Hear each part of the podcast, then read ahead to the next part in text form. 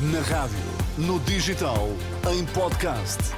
Música para sentir, informação para decidir.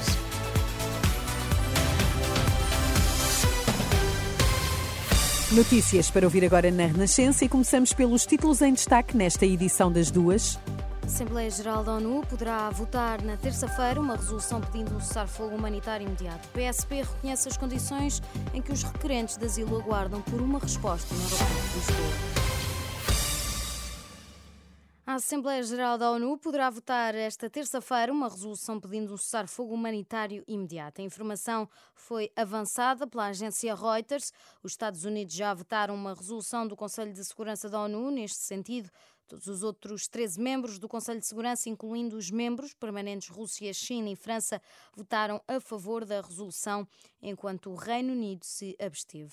O presidente dos Estados Unidos vai receber Volodymyr Zelensky esta terça-feira na Casa Branca. Este encontro acontece numa altura complicada. Nos últimos dias, o Congresso está a bloquear a aprovação de um novo pacote de ajuda à Ucrânia proposto pelo governo norte-americano. Por cá, o Presidente da República convocou para esta segunda-feira uma reunião do Conselho de Estado, depois de ter ouvido os partidos representados no Parlamento açoriano, na sequência do chumbo do Orçamento Regional para o próximo ano.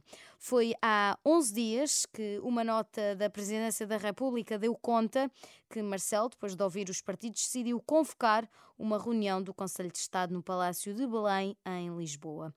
O Primeiro-Ministro regressa hoje ao Parlamento para o debate, para o debate preparatório do Conselho Europeu, que deverá ser o último como protagonista de António Costa, já que daqui a mais de um mês a Assembleia da República será dissolvida. A PSP reconhece as condições em que os requerentes de asilo aguardam por uma resposta no aeroporto de Lisboa não são as melhores. Os estrangeiros mais vulneráveis têm sido colocados no espaço equiparado a centro de instalação temporária. No entanto, diz a PSP, já foi atingido o limite de capacidade.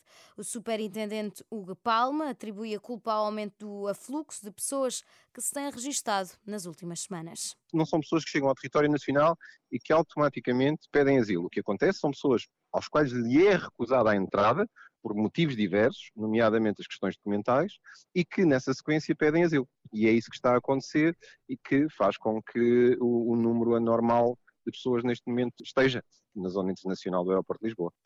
Palavras do superintendente Hugo Palma. Insatisfeita também com as condições de trabalho nos aeroportos, a Associação Sindical dos Profissionais da Polícia convocou plenários para a próxima sexta-feira nos aeroportos de Lisboa, Porto e Faro.